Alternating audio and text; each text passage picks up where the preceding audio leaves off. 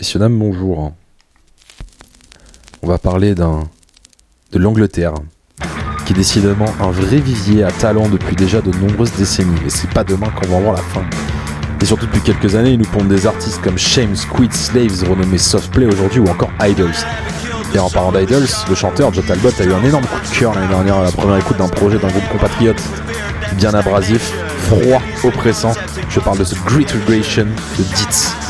Ditz, c'est qui C'est un quintet originaire de Brighton qui avait sorti des singles qui allaient donner le ton sur leur futur projet comme le bourrin Total 90 ou encore le Tordu Seeking Arrangement.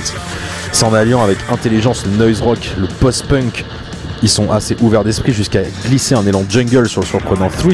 Le quintet mis sur tous les azimuts en allant volontairement tordre le cou à ses intentions dès le départ. Comme sur Clocks, Dead Worst ou Hehe.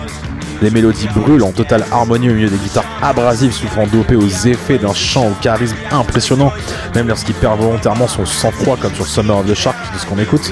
Il apporte un réel supplément d'âme au chaos ambiant et permet au groupe de montrer son cran, de monter le cran pardon, et, et de montrer sa remarquable hyper-identité. Alors qu'on pensait tout avoir entendu sur euh, l'album, ils viendront nous mettre KO avec la conclusion épique et bien foutraque et bien arrangée du nom de No Thanks and Food, aussi accrocheur qu'une montagne russe émotionnelle pendant 7 bonnes minutes. Malgré sa nouveauté et son fort caractère, The Great Regression porte cette sensation rare d'être le genre de disque que l'on a toujours connu, tant il en appelle sans cesse à une multitude d'influences qui, entre les mains de ses anglais inventifs, finissent toutes dans les cordes des secondes suivantes. On avait rarement ressenti une telle jubilation depuis les premières écoutes d'In Casino, Outside the Drive-In et de Shape of Punk comme de Refused. Excitant de bout en bout, il est équilibré, il est accessible. Ce, premier album pourrait bien devenir un des coups de génie. Maintenant, on comprend mieux pourquoi Joe Talbot est devenu un fanboy inconditionnel de ce premier album authentique, cathartique, surpuissant.